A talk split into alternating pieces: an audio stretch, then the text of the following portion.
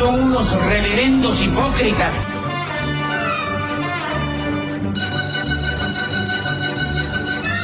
¿Por qué no suben a la tribuna a responderme si son tan hombrecitos? Tú te puedes reír, tú puedes decir lo que tú quieras, pero tú mientes.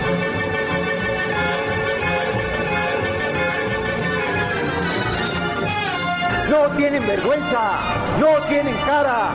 Cállate, chachalaca. Bienvenidos a Política Nacional. Disculpe si nuestras netas se le estrellan en la jeta. Y por favor, sea serio.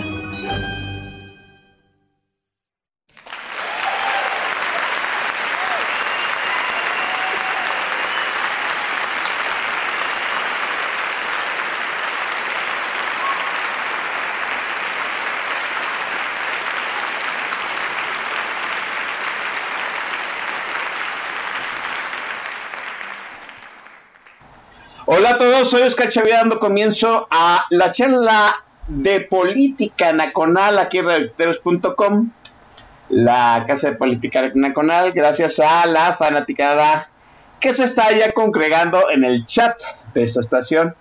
Hoy poca gente, ¿eh? Voy a empezar a, a descontar vales de Walmart. Os advierto. Bien, gracias a la gente que este, se está reportando vía Twitter. Ya está ahí el alcalde de la Friendzone con su eh, pequeño cánido, ¿verdad? Le está dando la vuelta. Déjenme mandar un saludo antes de que se me pase al señor Agustín Andrade que pidió permiso para ausentarse, pues porque así es, ¿no? También se puede dar permisos laborales. Gracias a la gente que amablemente ha escuchado los podcasts. Oiga, la semana pasada, pues vaya, ¿no? ¿Qué le puedo decir? Estuvo aquí mi tocayo Oscar Juárez. Sí, sí, sí. Hay que decirlo, ¿no? Oscar Juárez estaba muy preocupado de que si iba a ser un buen debut. Pues ya hizo olas ese podcast, ¿no? Y anda dando vueltas.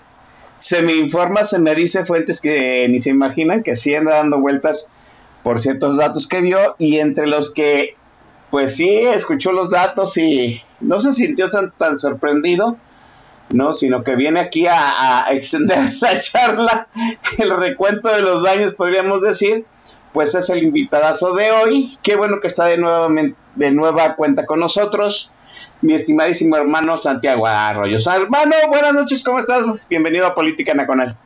Muy buenas noches, mi estimado Chavira. Buenas noches a toda la banda eh, rijosa del TAC y a todas las personas que nos están siguiendo por otras, eh, otros sistemas de streaming y de audio. Muy buenas noches, excelente viernes, viernes de Noche de San Juan. Y Así es. no, pues yo agradecido de estar aquí con, con ustedes. Sí, es noche de San Juan, mañana es 24 de junio, mañana tiene que llover por piedad, por piedad, ya, basta. Ya fue mucho el castigo, sí. Pero mientras vamos charlando sobre, pues qué decirlo, ¿no? Mire, todos los analistas políticos o los que estamos de alguna forma este, al tanto de lo que está sucediendo en la política del país, estábamos esperando que terminaran las elecciones de Domex para pues ya, ¿no? De cierta forma despejar un poco lo que va a suceder en la ruta de las elecciones del 2024 que se sucede en el año que entra. La buena es que ya se va eh, López, esa es la buena. La mala, no, es que pues muy probablemente se vaya a quedar eh, en un maximato, si no es que la oposición se los impide, si se perdió el Edomex estrepitosamente, muchos andan mati- matizando que pues, la derrota de Edomex no fue tan fuerte y que quién sabe que la chi- pues, sí fue una derrota chingada madre. ¿Para qué mentimos, no? Fue una derrota y pues en el déjeme empezar por esto. La semana pasada dijo Oscar Juárez muy ciertamente que pues las dirigencias nacionales no están preparadas rumbo al 2024 y que los líderes de este que los líderes de los partidos políticos de la coalición, sí, en este caso Marco Cortés, Alito Moreno y el Chucho en turno, pues que en lugar de ayudar estorban.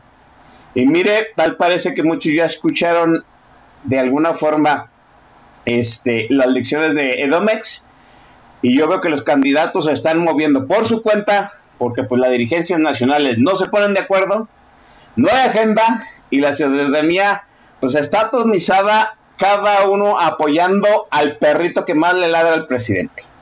Y para eso traje aquí a mi estimadísimo amigo Santiago Arroyo, que pues eh, afortunadamente tiene un pie dentro de un partido político y el otro pie sigue siendo ciudadano. ¿Cómo ves, para empezar, la elección de Domínguez? ¿Te sorprendió el resultado, Santiago?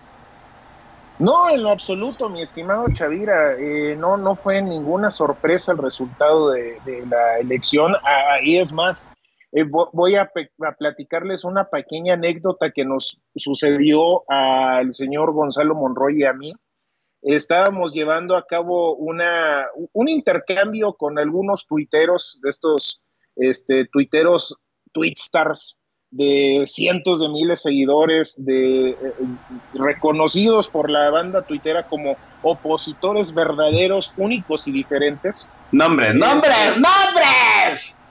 Nombres, ah, pues fue el, el este, el arroba Chairos Y y el señor este, Max Ciudadano. Ok. Fueron ellos dos.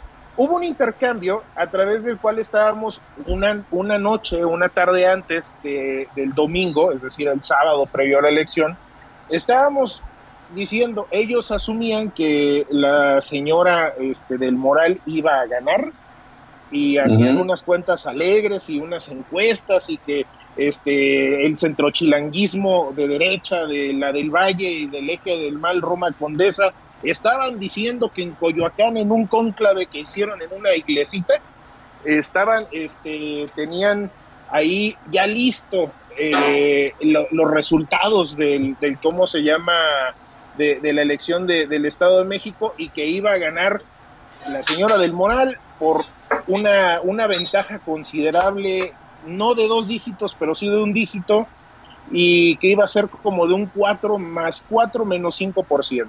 Al contrario, Gonzalo, el Gonzalo vaticinó una derrota de dos dígitos y yo vaticiné una derrota entre el 5 y el 7%. ¿sí? este, en favor de Delfina.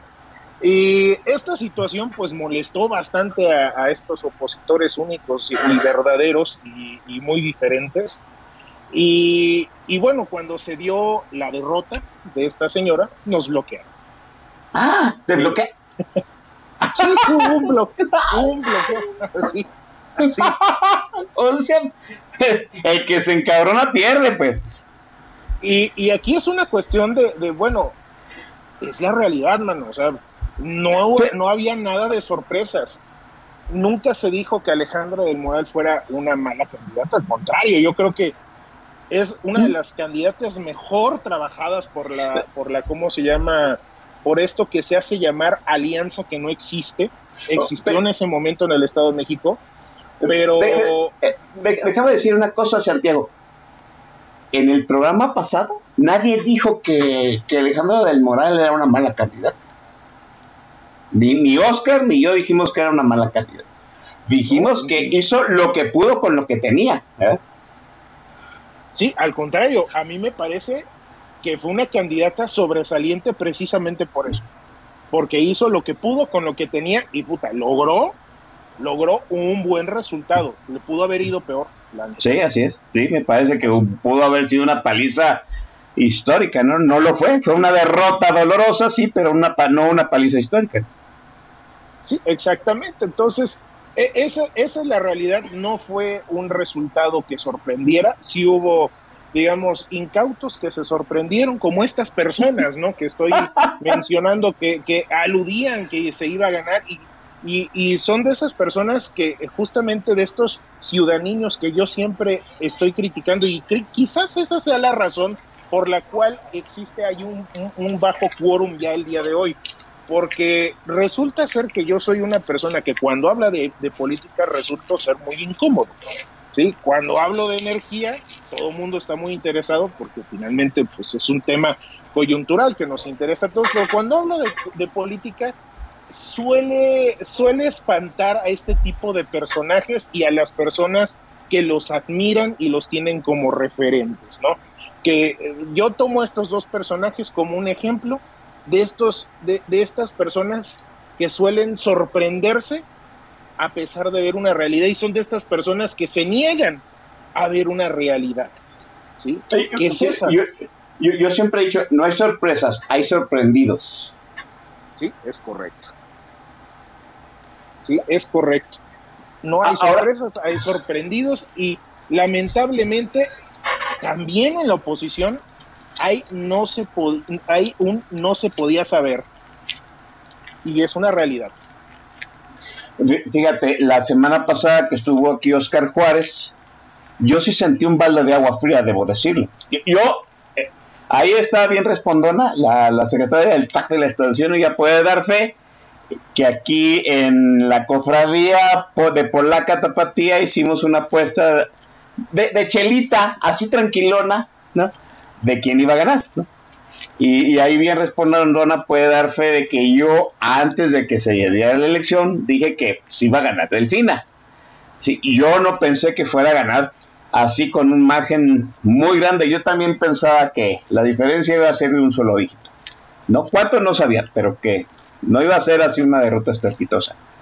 Pero sí me sorprende el hecho de que mucha gente pues da a, ganadora a Alejandra del Moral por mucho. Y yo pienso que, no sé, eh, eh, cuesta mucho trabajo, Santiago, dime tú, que la gente no tenga un ánimo derrotista opositor rumbo al 2024.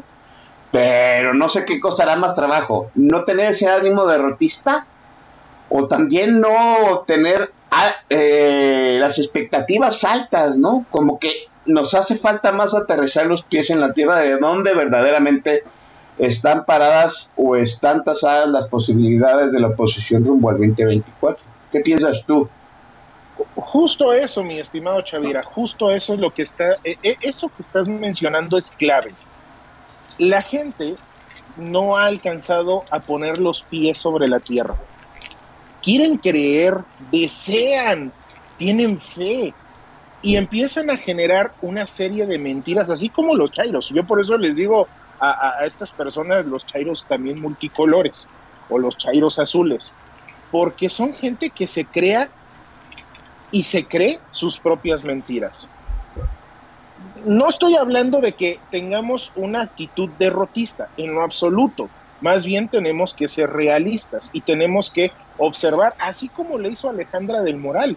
Vamos a verla a ella como un ejemplo y quizás hasta como referente partiendo de la base del análisis que hicieron ustedes la semana pasada.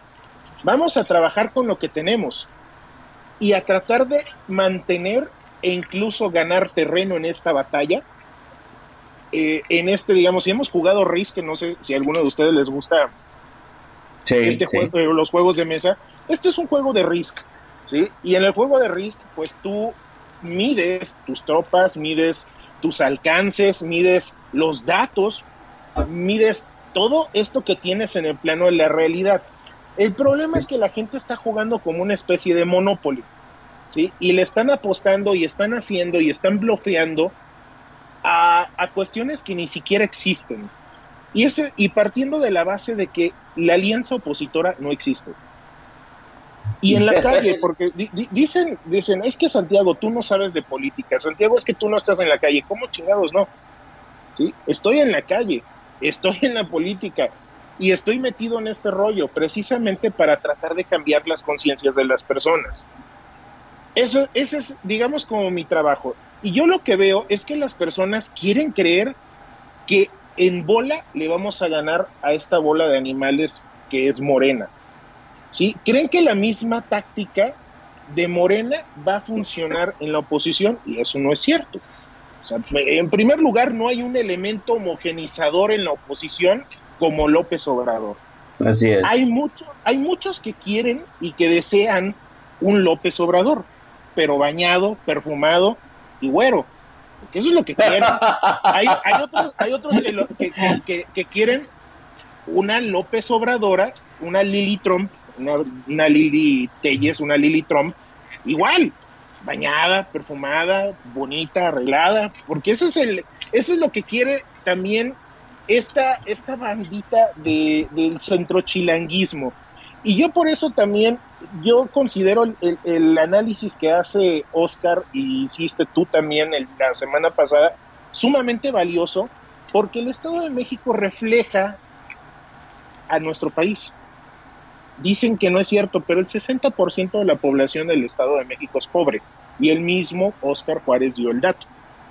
Igual que en nuestro país, el 60% de la población es pobre. Y aquí vamos a los números. ¿Cómo se ganó el Estado de México? A través del voto corporativo. ¿sí? Y hubo un abstencionismo tremendo. Esos son los pequeños datos que la ciudadanía o que la gente no alcanza a ver y que el opositor, el ciudadano, porque juegan a ser ciudadanos, así y así los, les digo, y por eso yo decía que era un shock therapy esto, porque es, es vernos a nosotros mismos a través del espejo y, decir en qué la estamos cagando, en eso, en jugar a ser ciudadanos, en creer, en, en copiarle al de enfrente la estrategia cuando ni siquiera tenemos un elemento cohesionador. Se intentó hacer un elemento cohesionador en la alianza opositora, se creyó en la alianza opositora y ¿qué creen? Fracasó dos veces. Sí, estrepitosamente, sí. Sí, y, déjate, déjame decirlo así. O sea, Oscar Juárez en la semana pasada decía que ninguno de los partidos, o sea, ninguno de las estructuras partidistas entregó los votos que se había comprometido. Ojo ahí, ¿eh? O sea, las estructuras partidistas no están jalando los hilos de, que antes jalaban, ¿no? Eh, entonces, eso todavía le crea más hándicap al candidato, independientemente de quién sea el candidato. Sí, es correcto, y, con independencia de eso, a esa, a esa figura. Y, ese es el, el gran problema de la sociedad, que no está observando cuál es la realidad, no están observando el campo de batalla en este, en este risk, al contrario, como dije, están apostándole al bluff que es el monopoly. Y ahí es donde volvemos a lo mismo, no se hace ese análisis de qué están haciendo los partidos políticos. La gente quiere creer que el partido político está operando a su favor. La gente quiere creer que el PRI, PAN, PRD y MC de una u otra manera están jugando a su favor y no es cierto. Todos, todos estos cuatro institutos políticos que vamos a considerarlos como la oposición formal porque finalmente están defenestrados del poder, es decir, no están en el poder, y estos cuatro, y a pesar de lo que digan, y podrán decir muchos aquí, es que MC no es oposición, a ver, pendejo, no está en el poder y no comparte las ideas de López Obrador y, de, y en el 70-80% de los casos que ha habido en el momento para poder defender a la República lo han estado ahí presentes, a pesar de los pesares. Igual el PRI, igual el PAN, igual el PRD, todos han abstenido, todos han jugado a ese juego que nadie quiere aceptar y que nadie quiere ver que ellos están jugando a administrar la derrota. Así de sencillo. Sí, fíjate, yo sí, yo sí pienso Pienso dos cosas. Fíjate, primero, tú lo que dices es correcto y mucha gente no lo ha entendido. No se puede usar la misma estrategia que usó, usó López Obrador porque él era el factor cuestionador, como tú bien dices, ¿no? El factor cuestionador y el imán este, electoral. Tal es así que muchos de los partidos que se unieron a su coalición pues se montaron en la ola, ¿no? De un de repente vimos cada, este, cada candidato a diputado, a senador, a presidente municipal, que muy probablemente si no se hubiera montado en la ola de Morena, pues no habría obtenido el, triunfo electoral, ¿sí? Ah, ¿Recuerdan ustedes la propaganda de la gran mayoría de gente morena del 2018? Pues era una foto de él a un lado del presidente, no hay un fotomontaje, ¿sí? pero él era el factor cohesionador. Mucha gente piensa que una vez que se defina el candidato opositor, va a ser el factor cohesionador, pero sigo pensando que no es así. No, no, no funciona de la misma forma allá que acá. Eso es un problema. Y dos, ¿no? Eh, aquí las dirigencias nacionales de los partidos que se amalgamaron con Morena, pues no le pusieron peros a López Obrador. Así de fácil. O sea, no, no hubo, López Obrador era el que imponía el ritmo de trabajo. De este otro lado que tenemos, pues nadie puede apostar a que todos están apostando que hay un cambio, pero están, me parece que carroñando el, descontento de López Obrador, pero yo creo que no les ajusta. Y si no les ajusta con eso, pues necesitan mover la estructura. Y a mí me parece, este, Santiago, que las estructuras de los partidos, PRI, PAN y PRD, ya están muy jodidas. Pero no lo quieren evidenciar, pues para que no se les caiga este teatrito de que ellos son los partidos nacionales que necesitamos para tener un candidato opositor. ¿Cómo es? Y vuelvo a coincidir contigo, mi estimado Chavira. Incluso por ahí Corrascón está diciendo, ¿tú consideras como diferenciador de MC contra la alianza? Digo, no, a ver, vuelvo a lo mismo. Es que cada partido político de estos cuatro que están aquí tiene sus pros y sus contras y tiene sus factores, digamos, vamos a tratar de hacer un FODA, ¿sí? Y en este FODA, cada uno de estos partidos tiene sus fortalezas y sus debilidades. El PAN, ¿a quién aglomera? Ah, al centro chilanguista, al, medio, al clase mediero eh, aspiracionista, ¿sí? Eh, a Lili Tromster, ¿sí? A los católicos. Ah, el PRI, ¿a quién amalgama? Ah, ah no amalgama ni, ni, a su chingada madre. el, el, PRI ahorita está en decadencia, igual que el PRD, están en camino a desaparecer. ¿sí? Incluso si nos ponemos estrictos, el PRI ahorita está por debajo, en números ya de votos, está por debajo de MC. Y MC recoge, es una especie de amalgama, y se los digo porque yo lo veo desde adentro. Es una amalgama de, de, de pristas resignados, de panistas defenestrados y de alguno que otro izquierdoso progresista trasnochado, ¿sí? que no encuentra un lugar y que se da cuenta también, no encuentra un lugar en el PAN o en el PRI, pero se da cuenta que Morena no es la opción, entonces ahí se está, está muy cómodo en MC. Eso es MC, MC es un montón de, digamos, es como un, un, este, una amalgama de, de varios, hagan de cuenta que es como el, destilado de la alianza opositora. Eso es MS. Y si se dan cuenta, los cuatro, en términos generales, son iguales.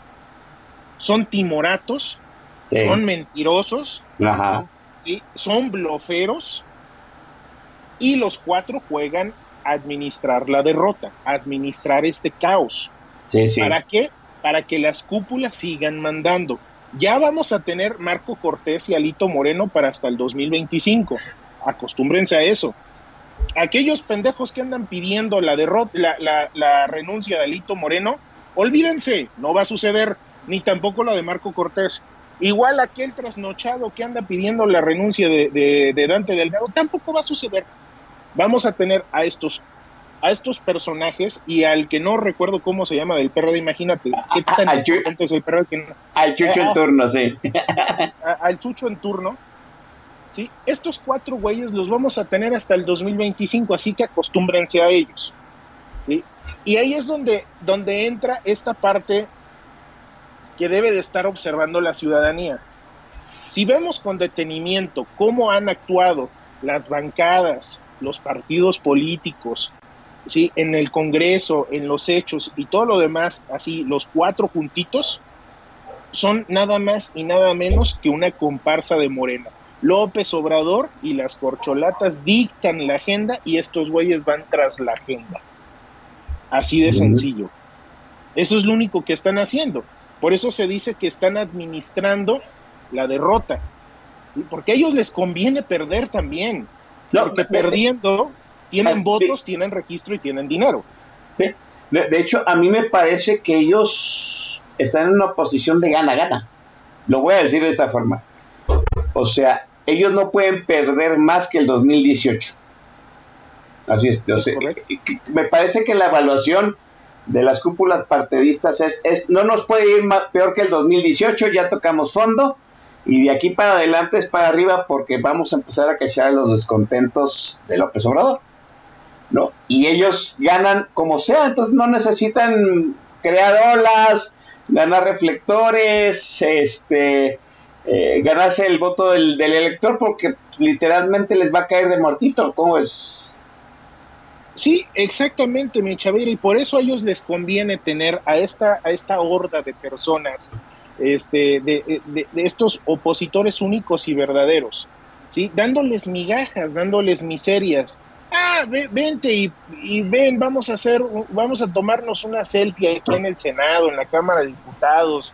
Ven, vamos a hacer un foro ciudadano y nótese que estoy haciendo entrecomillado y, y vénganse aquí, vamos a este rancho, a esta hacienda, a tomar un desayunito, este, vamos a hacer como que hacemos algo y, y vénganse ustedes que, que son referentes, ¿sí? Que hablan bien de todo mundo, ¿sí? Y que ustedes están en las redes sociales y están en todos lados hablándole bonito a la gente. Vengan, ¿sí? Y, y yo les doy un poquito de, les pongo un poquito de, moneditas en su bolsita de ego, ustedes, ¿sí? me traigan pendejos para votar por colores. Que eso es lo que la gente no ha estado dándose cuenta. ¿sí? Que en la próxima elección vamos a tener cinco boletas en nuestras manos. ¿sí? Y, y lo que aspiran estos güeyes es a que la gente vote por el mismo color. Así ¿Por qué? es. Porque votando por el mismo color Ganan. ganan. Como tú ya Ganan ellos, sí, sí, ganan ellos. O sea, no les puede ir peor que el 2018. Exactamente. Y vaya, y vuelvo a decirlo, el gran perdedor en todo esto es el PAN al jugar en alianza. Y ya yo, yo, yo se los dije cuando fueron las elecciones del 2021. Nada más que igual, ay, que eres un pinche ardido, que, que no ganaste. A ver, no sean idiotas. El PAN perdió cerca de 20 diputados. ¿Quién se los llevó? El PRI. El PRI tenía 49 diputados y terminó con 71. Así de sencillo. La alianza benefició al PRI. Ahorita, al día de hoy, el PAN resulta ser más rentable electoralmente solito No sé, sí. que, en alianza. Eh, fíjate, esto que estás diciendo tú, a- al inicio de la alianza, 2018, el, el PRD eh, jalaba oxígeno, era como estos pescaditos que están este, detrás de las mandíbulas del tiburón que se van tragando todo lo que le sobra Las al tiburón, ¿no? Las rémoras, así es. Bueno, pues ahora me parece que el PRI está de rémora del PAN. El PAN es el único partido, podríamos decirlo así, que está comiendo y los demás están jalando oxígeno de lo que les alimenta la simpatía electoral de la alianza vía PAN. Sí, es correcto. Eso es lo que están haciendo los otros dos. Yo en particular, si yo fuera, digamos, mandamás en el PAN, yo estaría mandando a la fregada a todo mundo y, y estaría haciendo una táctica parecida a la de MC. Yo voy solo, cabrón. ¿Sí? Porque yo solo puedo, puedo, en territorio también incluso puedo generar más réditos, mejores votos, mejores perfiles, pero hay que recordar, también perdiendo gana Marco Cortés y ganan las cúpulas. Hay que recordar que detrás de todos los partidos políticos están las personas. Y estas personas, esta bola de inútiles, porque así son, esos son, no son, son inútiles y bien lo dijo Ricardo Salinas Pliego. A ver, pregunten a un político, al que tengan enfrente, al que sea, si sean, así ellos saben ganarse un peso, si ellos lo han trabajado. No lo han hecho, cabrón. Ellos no saben trabajar. No saben lo que es litigar, no saben lo que es trabajar en un Uber, en un Didi, en un Rápido, no saben diseñar nada. Dicen que son ingenieros, arquitectos, pero jamás en su perra vida han diseñado una casa, han construido una casa, han construido un edificio, nada. ¿Sí? Ese- esa es- una cuestión que debemos de también tomar en cuenta. Son güeyes que han vivido de la política y eso es lo que están haciendo y eso es lo que buscan, mantenerse. ¿Cómo le beneficia a Marco Cortés y a todos estos politicuchos pedorros ir en alianza a pesar de que en detrimento de su propio partido político, ah, precisamente porque así se reparten los votos, ¿sí? A la hora de hacer los, los, los, los votos para la representación proporcional es para los famosos plurinominales, así ganan espacios los Cierto. Así ellos, ah, ok, no nada más son los votos del PAN, sino también los que haya captado el PRD y el PRI. Y de esa manera yo junto, y como yo soy el dueño de la alianza, por así decirlo, el, el PAN, el PAN va a decir, ah, estos son los míos y aquí va mi lista. Y estos son, van a ser primero que, y después van a venir los del PRI. ¿Por qué? Porque me cae bien Alito Moreno, porque es mi compa. ¿Sí? Y al final del día, a ver, ahí está el del PRD, le tocan uno o dos. Y así yo acomodo mis compromisos partidistas, mis compromisos políticos y mis compromisos de compadrazgo. ¿sí? Así es como, como ellos ganan perdiendo. Y no se los digo, y no se los estoy diciendo, eh, no me lo estoy inventando. O sea, yo cuando estuve en la campaña del 2021 vi cómo opera la alianza. Por eso yo les dije, el PRI ganó esos 20, esos 20 legisladores de esa forma. ¿Por qué? Porque en los plurinominales el PAN logró meter más plurinominales y en elección directa ganó más el PRI. ¿Sí? Porque así ellos se repartieron esos cargos, así se repartieron esos votos.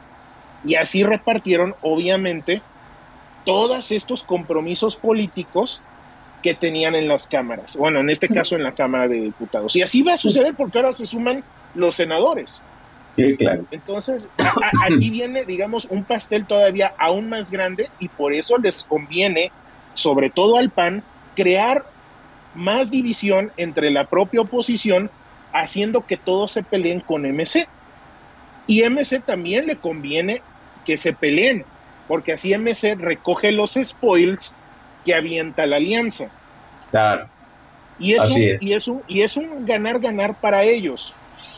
Porque así van recogiendo votos, van mendigando votos. Por eso les digo, esto es como no Monopoly cuando debería de ser el Risk.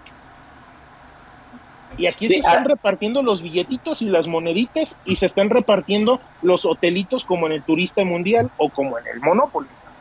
Sí, porque el único que al, me parece que los únicos que nos interesa ir en Risk pues es a los ciudadanos y no es así. Fíjate, muy probablemente la alianza, el, ese concepto de alianza se está convirtiendo en la zanahoria, ¿no? Que hay que perseguir por el ciudadano. ¿Y, quiénes son los que tienen la varita de la zanahoria? Pues Alito, Marco y, y el Chucho Entorno, ¿no? Así es. Exactamente. Y ellos son los que van a ganar. Aquí, ¿quién, ¿quién va a ser el más jodido de todo este juego? la ciudadanía. Y eso es lo que no se está dando cuenta la, gente. Y yo se lo, y, eso es, digamos, lo que yo trato de, concientizarles. Ellos, mucha gente, estos ciudadanos, estos ciudadanos están ahí, no, es que este, vamos por Xochitl, ¿no? Por Xochitl, por Xochitl Galvez, que le mando un saludo a Xochitl Galvez, me cae muy bien, esa toda madre. Pero también, aquí hay una cuestión. Ah, a Xochitl Galvez, perdón, dime. adelante, adelante. No, a Xochitl Galvez no me la estén candidateando para la presidencia. Déjenmela para la Ciudad de México. Ella es la candidata natural del PAN para la Ciudad de México. Del PAN, estoy hablando del PAN, no de, la, no de algo que no existe, que es la alianza. No, es la candidata natural de Acción Nacional para la Ciudad de México. Ah, y, y, y chéquense, voy a nombrar gente que ustedes ni conocen que es Tabuada, Lía Limón, estos cuates que son alcaldes en la Ciudad de México, ni ustedes los conocen seguramente, muchos de los que nos están escuchando ni los han de ubicar. ¿Por qué? Porque es un tema muy chilango, muy de ahí del centro, del centro chilanguismo. Por eso yo no, no, no veo correcto que estén sacando a Xochitl a un plano nacional cuando ella puede ser la que saque a la chingada a Morena de la Ciudad de México. A ver, déjame, déjame dejar la charla aquí para hablar luego de los candidatos. Porque una cosa es lo que diga el partido, los planes que traiga el partido, otra muy diferente, que es, me parece un juego de Juan Pirulero muy cabrón, lo que traen los candidatos, ¿no? Porque precisamente las dirigencias andan muy en su rollo y me parece que los candidatos andan muy en el suyo. Y, vamos a hacer una pausa de refil por supuesto, y las pausas en este momento, la consola abierto, ¿sí? Escúchese bien lo que está diciendo el joven Chavira, la consola es total responsabilidad de Santiago Arroyo. Hermano, la primera rola de esta sesión.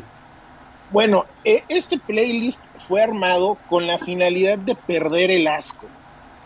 Hay mucha gente que dice, ah, no, es que eh, la política me da asco. No, a ver, güey, te, limpias el rabo diario, te hueles tus purrunes. Bueno, también hay que aprender a escuchar de todo, hay que aprender a valorar la música y también hay que valorar a las promesas, a los nuevos talentos. Por eso el día de hoy les traigo un playlist para perder el asco y vamos a empezar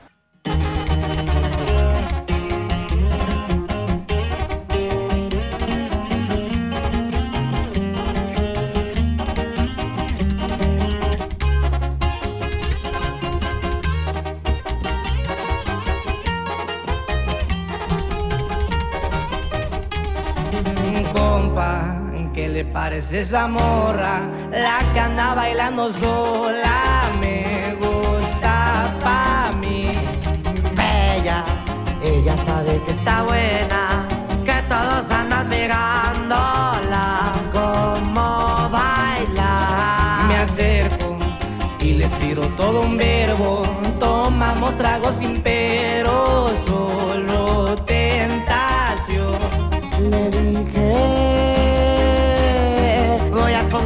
estar tu familia, que en unos días vas a ser mía. Me dijo que estoy muy loco, pero le gusta que ningún vato como yo actúa. ¿Quién te va, mija? Y por doble P, viejo. Así nomás, compa Pedro, puro eslabón armado. A las plebitas.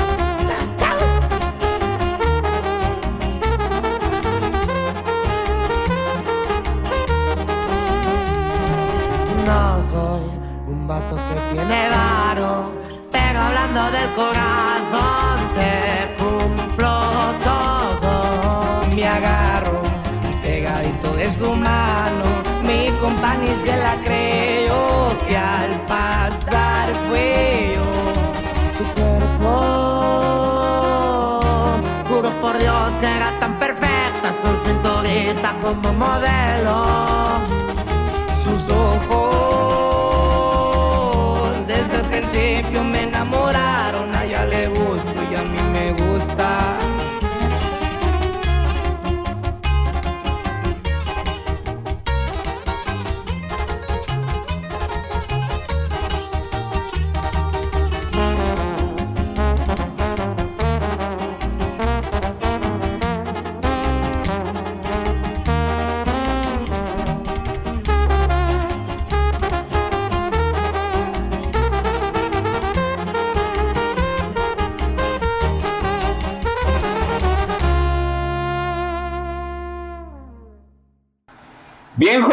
Pues eso fue lo que tanto muchos estaban esperando. Peso pluma en política nacional. Espero que. ya me imagino a la gente que luego pone el podcast en su oficina. Hay gente que lo escucha en familia, que va en, su, en su traslado en el automóvil rumbo a su oficina o de regreso a su casa y le sale peso pluma. Debo decir, miren, estaba aquí hablando con Santiago, déjeme decirle dos cosas. Número uno, creo, y lo voy a decir, creo que el ensamble de toroloches, saxores, trombones y el requinto es muy bueno. La música es otra cosa, pero este muchacho tiene una voz de mentada de nada. ¿Sí? E, él arruina todo el... Perdón. Bueno, déjenme dar rápidamente unos saludos, ¿no? rápidamente, ¿no? Está, dijimos, el alcalde de, la Frienzón, está el maestrazo Yaviraj, está Eduardo Villasana, eh, y acá en, eh, ellos están en Twitter y acá en el tag de la estación está la secretaria en Respondona, que yo que te está mandando agradecimientos, saludos y parabienes por haberle puesto peso pluma está Boilercito, Corazconza, está Tarde pero sin dinero, que es, ahora ya supe que Tarde pero sin dinero es el maestrazo del Master del Shah, está Jarocha 76, Jabo Querétalo, Miquel Laquel, Mr. Frank. ¿no? Bueno, ya pusimos Bad Bunny, no puede ser, no puede haber nada peor. Perdón, ahí está Chanita, saludos también a Chanita. Pusimos Bad Bunny que me parece que es más, más muchísimo más lamentable que Peso Pluma, pero en fin. Ok. no miento. Perdón. Ok. Eh, dices tú, dices tú una cosa, este Santiago Arroyo. Dices tú, no le den alas a Xochitl Galvez. Sí, Xochitl Galvez, ya lo dijimos aquí, pues fue de, la quieren hacer presidencial porque tuvo los arrestos para ir a tocarle la puerta del presidente, sí, con un documento legal que todavía no era válido en ese momento, sí, donde un juez le ordena al presidente pues que le dé su, su derecho de réplica en la mañanera.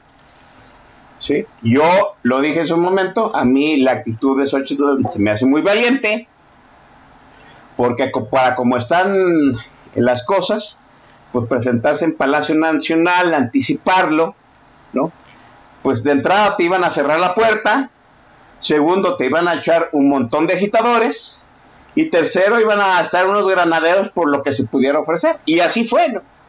Digo, yo creo que Xochitl sabía lo que se enfrentaba, lo que estaba provocando a lo que se enfrentaba. Se necesita valentía para hacer eso. Ahora, ¿fue inteligente? No lo sé. Todavía, todavía me sigo este, debatiendo internamente si fue valiente, inteligente lo que hizo Xochitl Gálvez. ¿Por qué? A mí me parece que la estrategia de Xochitl era ganar reflectores, los ganó. ¿Por qué? Porque ahora todo el mundo quiere, bueno, no todo el mundo, una gran mayoría de gente que yo sigo que se asume opositora, pues quiere que Xochitl sea presidencial.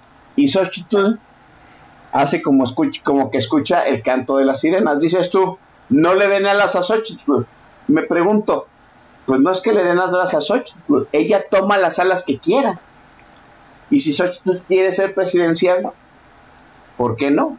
Porque sí, ¿quién pone las reglas? ¿Quién le dice que no? ¿Quién mete en una disciplina política y partidista de Xochitl Galvez. Los partidos, los dirigentes, he ahí el meollo del asunto. Nos fijamos ahorita en Xochitl Galvez, pero el joven, el, el, joven de la Madrid, y le digo joven porque pues es el hijo de, de Miguel de la Madrid, el chamaco de la Madrid está desatado desde hace mucho rato. Sí, obviamente tiene el carisma de una barra de carbón inerte, ¿no? Por eso no levanta tantas olas, pero el muchacho ya lleva desatado pues, fácilmente desde mediados del año pasado. Y volvemos a lo mismo, a él quién, quién lo controla, quién lo detiene. No, pues que se mueve por sí solo, bueno, si se mueve por sí solo, ¿quién no puede ser un candidato independiente? ¿A quién le está llamando? ¿Quién lo está controlando? ¿Qué agenda lleva? Y así, ¿no? Luego empezaron a brotar como hongos antes de las lluvias. Que el charrito totalmente Palacios quiere ser también candidato, que este del PAN ya salió Gojardo, ya salió Beatriz Paredes, la chamaca Maciú también quiere ser, y yo veo muchos candidatos, sí, arrebatándose los, los pocos reflectores que tiene la ciudadanía atomizando más a la ciudadanía, porque ahora nos estamos peleando por un candidato ficticio de una alianza que no existe. Y yo digo, ¿quién controla este desmadre? ¿Cómo ves el punto de los candidatos? Si tú fueras candidato, Santiago, ¿harías esto? O sea, ¿te irías por la libre? Porque pues, las dirigencias andan, andan en lo suyo. Es un, es un dilema también para el candidato, ¿no? Es que, ojo, lo que no hemos reparado, mi estimado Chavira, es ver que esta gran cantidad de, champiñones opositores son también una táctica de los propios partidos políticos. ¿Para qué? Para precisamente dispersar o ampliar el, el frente a través del cual el régimen golpea. Ya vimos que el régimen mete a la cárcel a quien le incomoda, pero aquí este, esa es la parte que no hemos dado cuenta, que mete en la cárcel desde lo local. El régimen sabe perfectamente bien operar en lo local. Y precisamente por eso vemos que ya el régimen, una de dos, o le da suelo o enfría gente o la mete a la sombra. Y lo hace desde lo local, lo hace donde duele, lo hace donde crea miedo. Entonces los partidos políticos lo que hacen es abrir el frente, poner un montón de monitos que tienen mucha, mucha, mucha, mucha, este, ¿cómo se llama? Eh, presencia mediática y, lo, y los deja salir, aprovecha los egos que se cargan cada uno de ellos y ellas y deja que se crezcan. ¿Para qué? Para que los partidos políticos así se vayan protegiendo del propio régimen. Quienes estamos hablando no se están defendiendo de Morena, no, ojo, se están defendiendo de López Obrador. Así de sencillo. Porque aquí acuérdense que no, el enemigo no es uno, ¿eh? eh, eh el López Obrador es uno. Ya vimos en el, en el pasado Congreso de Morena, donde hicieron menos a la, a, la, a la Claudia Chainbaum, ¿sí? Que López Obrador, en esa jaula de animales, en ese zoológico, como dice Macario Esquetino, López no gobierna, ¿eh? Y ahí se dio un manazo en la mesa bien interesante por parte de Marcelo Ebrard. Pero bueno, no vamos a hablar de esos güeyes. Nada más quiero que pongamos a la vista esto. Del otro lado de la acera hay varios, varios contrincantes. López es uno de ellos. El tema es que López tiene el poder del Estado. Los otros tienen el poder político y el poder del dinero, porque son los que tienen más dinero. el partido político, e, esa sí es una alianza para que vean. Esa alianza tiene más dinero que estos de acá. Entonces, estos de acá abren el frente para que si le pegan a uno, no le duela a esta cúpula, digamos, opositora, por así decirlo, porque más que opositora, para mí, desde mi muy particular punto de vista, todos son una comparsa del frente, ¿sí? Son una comparsa de, López Obrador. Entonces, por eso vemos esta, e, esta táctica que, están aplicando, sobre todo el, el, bando más, este, más collón, que es eh, el PAN. Y sobre todo cuando salen estos, digamos, estos outsiders como Xochitl Galvez, tratan de, trata, si se dan cuenta, ¿qué fue lo que hicieron luego, luego? Sale Xochitl Galvez como outsider y pusieron a Lily Trump. El mismo partido boicotea a su propia gente para mantener el orden, por así decirlo, y aprovechan las hordas de pendejos que sigan a una y otra candidata para ir más o menos atemperando las cosas y decirle al outsider, mira, bájale dos rayitas, Que yo tengo otros intereses. Pero aquí es donde venimos a, hacer este planteamiento y me detengo un poquito para preguntarle al auditorio, ¿en qué momento o en qué parte queda la ciudadanía? Estamos hablando de partidos políticos, figuras, eh, bueno, aspirantes, precandidatos, este, matraqueros, ciudadanos, pero ¿dónde está la gente de a pie? ¿Dónde están, por ejemplo, los que nos están escuchando en este momento? Yo no los veo en esta ecuación, ¿eh? Nada más se los dejo ahí al costo este planteamiento. Entre toda esta, esta lucha de fuerzas, no está la gente. Eh, aquí, aquí el punto, Santiago, tú dijiste en el bloque pasado una cosa, ¿no? Que cómo habían actuado las bancadas PRI, PAN, este, PRD, hasta Movimiento Ciudadano, de alguna u otra manera en la agenda que impuso el presidente. Estoy de acuerdo en la gran mayoría de los casos. Pero hubo momentos en que la ciudadanía también le marcó agenda a la bancada opositor. Le marcó agenda en la cuestión de la, de la contrarreforma eléctrica, le marcó agenda en el plan A y en el plan B de reforma política del presidente. O sea, también las bancadas, también los partidos, también los líderes de los partidos este, se han visto obligados por una, por una presión social. ¿Por qué? Porque al fin y al cabo, déjeme decirle una cosa, ¿no?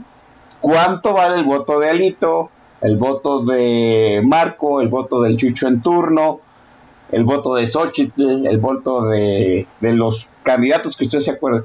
Pues vale lo mismo que el mío, que el tuyo, Santiago. A la hora, a la hora que vayamos a estar en la urna, me parece que eso es lo más fabuloso de la de, lo más fabuloso y más difícil de la democracia. Y lo más fabuloso es que a la hora que estamos frente a la urna, sí, yo como ciudadano valgo lo mismo que Marco Cortés, que Alito, que el Chucho en turno, que hasta que el presidente, ¿no?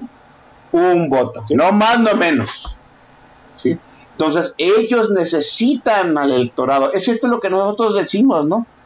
Están de cachaboletos, pero los boletos no los emiten ellos mismos y con la, la gente que manejan no es suficiente, necesitan el voto del electorado. De manera que, que se están jugando a esa situación, están jugando con fuego y nosotros no acabamos de entender que tenemos el sartén por el mango, Santiago. Es correcto, y aquí es donde debemos de, aquí ya digamos, vamos aterrizando a esa parte de la, de la, de la ciudadanía inconexa. Digo, eh, cuando tú manejaste ese, ese, ese, ese concepto a la hora de titular este capítulo de ciudadanía inconexa, yo la veo inconexa con, con la trascendencia. La veo muy bien conectada con las cúpulas partidistas porque también la ciudadanía se siente cómoda ahí. Le gusta salir en bola en este mimetismo ciudadano de las marchas, en este mimetismo ciudadano de las redes sociales, este, porque ya ahorita todo el mundo anda pintando bardas de, de es Claudia, este, todo el mundo ya anda, ah, este, anda correteando siervos de la nación, este, ya, ya todo el mundo hace estas cosas, que está bien, o sea, digo, está bien, está bonito, está bien lo de la marcha, yo salí a marchar, mi familia salió a marchar, pero también no se alcanzan a conectar con las verdaderas necesidades de lo que tenemos a nuestro alrededor. Por eso regreso al punto de que vamos a tener, y, lo traigo a colación con lo que tú mencionabas, el voto de nosotros vale igual que el de López y que toda esta bola de animales. Pero vamos a tener en nuestras manos cinco boletas. Y de entrada estos güeyes están esperando a que votes tú como Chairo, por el color, porque eso es a lo que le están apostando. Y ellos se están repartiendo y se están enfocando y te están conduciendo a que tú te enfoques al 50, al 49, 47% de gente que sale a votar. O sea, y ese es el universo, ¿eh? Cuando todavía tenemos mucha gente que no va a votar. Y es más, los partidos políticos te dicen, señala, señala con el dedo flamígero a esos que no vinieron a votar. Escúpelos en la cara. ¿Por qué? Porque no son patriotas, no son mexicanos. Pero no te dicen, cuestiónate el por qué no vinieron. ¿Por qué? Y así se los voy a volver a poner en el análisis de Oscar Juárez. Y por eso digo que la elección del Estado de México es, digamos, como una especie de de, laboratorio de lo que es al, nacional. Por eso anuncié esos factores que hacen al Estado de México parecerse a México en general.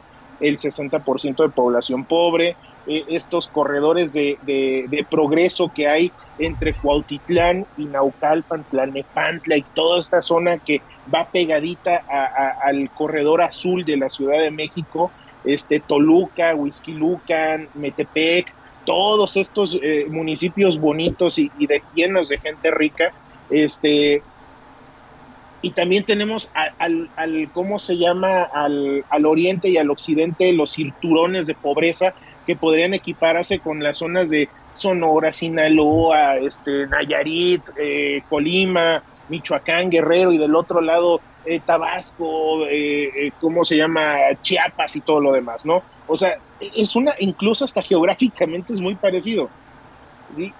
Y si nos ponemos así, muy estrictos, esta, esta no conexidad de la ciudadanía con el resto, este juego de los políticos que te dicen a ti, ciudadano, ve y, y escúpele en la cara al que no salió a votar, si se dan cuenta, si los partidos políticos hubieran trabajado territorio hubieran trabajado desde sus localías, desde los municipios, desde los distritos, desde las secciones, hubieran sacado por lo menos un 15% más de electores.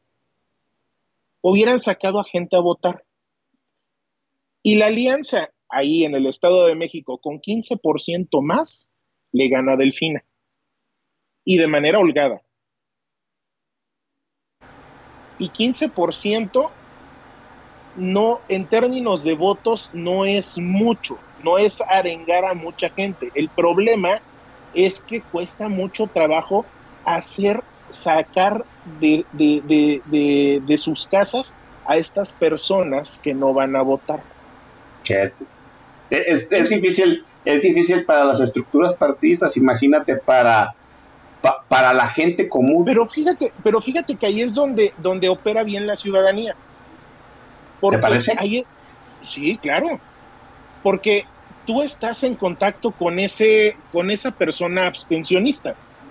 El partido político no. Porque el partido político tiene que mover una estructura, pero tú convives con ellos. Tú le puedes decir, güey, mira, vente, vamos a votar, te llevo. Es más, te llevo y te invito unas micheladas saliendo. Fíjate, e, en, en aquellos tiempos, uh, cuando el PAN era otra cosa, no sé si tú recuerdes las campañas del PAN de que cada, cada miembro del partido tenía que llevar el día de una elección a otros 20 personas, o sea, sacarlas de su casa y, asegurarse de que votaran.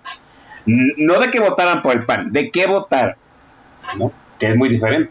O sea, el punto era combatir, combatir la abstención. Porque como tú dices, generalmente cuando, cuando se combate una abstención, el que sufre son los partidos que están en el poder, que manejan las prebendas, que manejan este, los apoyos, que manejan las estructuras. Porque la gente que, no, que sale a votar no va a votar por ellas, porque al fin y al cabo no iba a votar, ¿no? Sí, es correcto. Y, y, vaya, por eso eh, va muy a colación esto del playlist y todo eso, porque la gente dice, es que a, a mí no me interesa hacer política. A ver, güey, ahorita estamos viviendo momentos bien chistosos. Y no es porque yo lo esté diciendo, porque luego dicen, ah, es que Santiago dice muchas pendejadas y no sabe de política. Esto de que vivimos tiempos muy extraños, no lo digo yo, lo dice Macario Esquetino todas las pinches semanas en fuera de la caja. Y, Pablo Magluf en, en, la, en, la televisión, sí. Son tiempos excepcionales. Exactamente, entonces tiempos excepcionales requieren tácticas excepcionales. Por eso es que el Santiago salió en el 2021. A lo mejor no alcanzaron a entender esa parte de la candidatura de, Santiago el 2021 y siguieron con las mismas mamadas. Pero ahorita ya, ya, el agua nos está llegando a los aparejos y no podemos andar con esas tonterías de que es que tú no sabes de política, es que yo a mí no me gusta la política, es que me da asco, es que vea el joven, está diciendo muchas pendejadas sobre eh, el aborto y, y, este y las comunidades LGBT. A ver, güey, quítate de tantas pendejadas. Quitémonos de tantas tonterías. Debemos de perdernos el asco y decirle a la ciudadanía, a, a, nuestros vecinos, a la gente de al lado, a la gente de nuestra, de nuestra colonia, a las del súper. Yo trato, yo eso es lo que trato todos los días cuando voy a, al, ¿cómo se llama? Al supermercado, al mercado, a un restaurante trato de, platicar con alguna, con, con el mesero, con eh, el cerillito, con la cajera, con todo el mundo. incluso cuando viajo en Uber o, viajo en avión o en camión, trato de platicar con las personas y decirle, oye, ¿cómo, ¿tú fuiste a votar? Oh, es que no, siempre, siempre lo mismo, que la fregada. No, a ver, güey, pues voy a votar. ¿Quieres hacer un cambio? Sí, güey, pero yo qué voy a hacer? A ver, es que tú eres uno y las elecciones se llaman con un voto. ¿Qué tal si tu voto es el decisivo para que gane la oposición?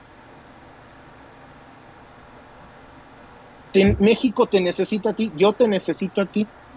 ¿A poco ahorita la situación está como, como para andar este, escatimando esos votos?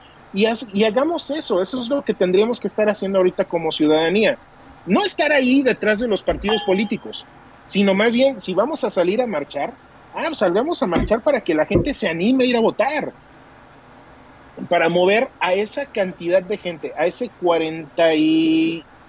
¿Qué, es? Este, ese 51%, 53% de personas que no salieron a votar. Y, y, y, matemáticamente, y tú que eres ingeniero químico, mi estimado Chavira, tú sabes que por estadística y probabilidad, al tratar de incidir en ese 53%, jodidamente podemos irnos por un 10% más que vayan a votar. Podría ser, sí. Y si, ve- y si vemos todas las, las este, ¿cómo se llama? Las, las actuales eh, estadísticas que hablan de preferencia del voto y todo eso, es ese 10, 11, 12% que se necesita, más los, los que no se deciden aún, más ese 25 o 20% de, de, de las encuestas, estamos hablando ya de un 30% de gente que puede marcar la diferencia de una elección. Lo, voy, busco a mi vecino indeciso, abstencionista, y le digo que salga a votar. Pero salir a votar, ¿por qué? ¿Con- ¿Para qué? ¿Con quién? ahí es donde opera este, este argumento de, a ver, güey, ¿cómo te, está, ¿cómo te va? ¿Qué estás haciendo ahorita? No, pues es que estoy desempleado, me corrieron de la chamba, güey, cerraron en la pandemia. Ah, ¿y sabes por qué cerraron? Porque no hubo incentivos fiscales por parte del gobierno, güey. Ah, es que se murió mi mamá, se murió mi papá, mi hermano. ¿Sabes por qué, güey? Pues porque no había medicinas, ¿no? Porque el gobierno se las quedó todas y se las dieron al hijo del presidente. O sea, finalmente tenemos un argumento vinculante con la sociedad. O sea, este mismo desmadre que tenemos de gobierno nos puede dar argumentos para vincular a esta persona y vincular su desgracia, su situación jodida, con las malas decisiones del gobierno. Oye, vamos a tratar de cambiar esto. Es que si va a ganar Morena, güey, ¿ya viste las estadísticas? Sí, que gane Morena la presidencia. Pero vamos a votar por un diputado. Mira, tenemos cinco boletas y es lo- por eso insisto mucho. Mira, tenemos cinco boletas. Y, y ya viste quiénes son nuestros candidatos y candidatas para diputados federales. Ah, mira, fíjate, sí, está este fulanito que iba con nosotros en la escuela, qué sé yo. Finalmente tenemos que hacer eso. Ah, si no, no, si no nos vincula el precandidato o lo que sea la persona que va a la Cámara de Diputados, pues ahí sí vamos con los partidos políticos, e incidimos. Y esos grupos de la sociedad civil, en vez de andar de borregos echando loas a toda la bola de animales que están acá, también eso es labor de, de- de- de territorio, labor política. Insisto en el tema de quitarnos el asco. ¿sí? Si vemos que los partidos políticos ahorita se están, se están peleando por su treinta y tantos, veinte y tantos por ciento de votos, nosotros tenemos que ir por lo demás. Y no Pues estarles echando porras en su mediocridad, ¿no? Eso es lo que tenemos que estar haciendo. Ok, déjenme dejar la charla aquí de- con Santiago Rogullo. Vamos a recetarle la siguiente dosis de tolerancia, hermano. Venga. Pues bueno, seguimos en esta en esta eh, ejercicio de tolerancia y Ajá. ahora les vamos a aventar eh, una rolonona de Karim León.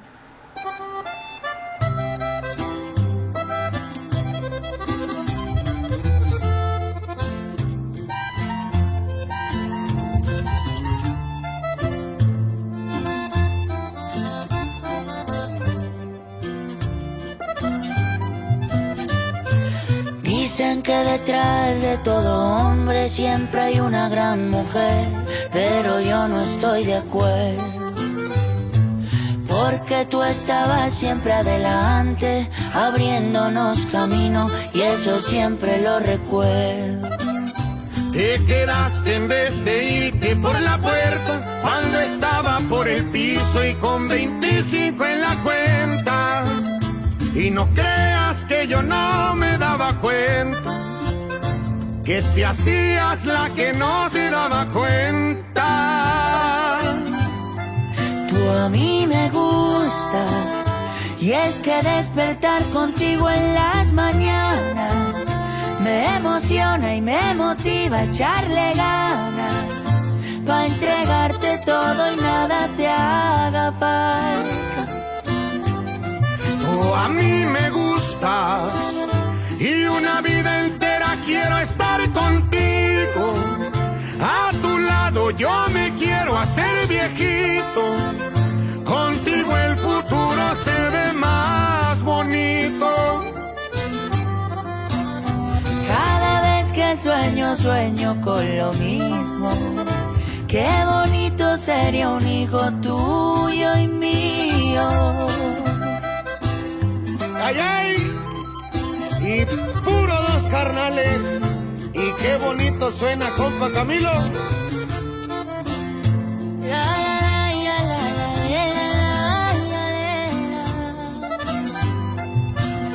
Te quedaste aún sabiendo esta vencer, solo con mis ilusiones y con un montón de sueños. Y por suerte de tus besos soy el dueño. Lo poquito que tengo te lo entrego. Tú a mí me gustas.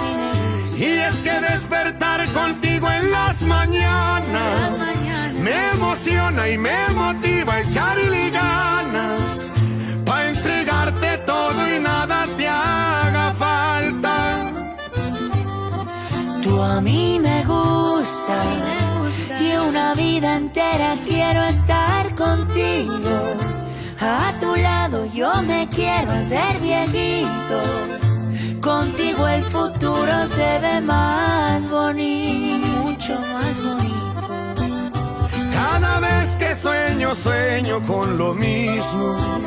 Qué bonito sería un hijo tuyo y mío.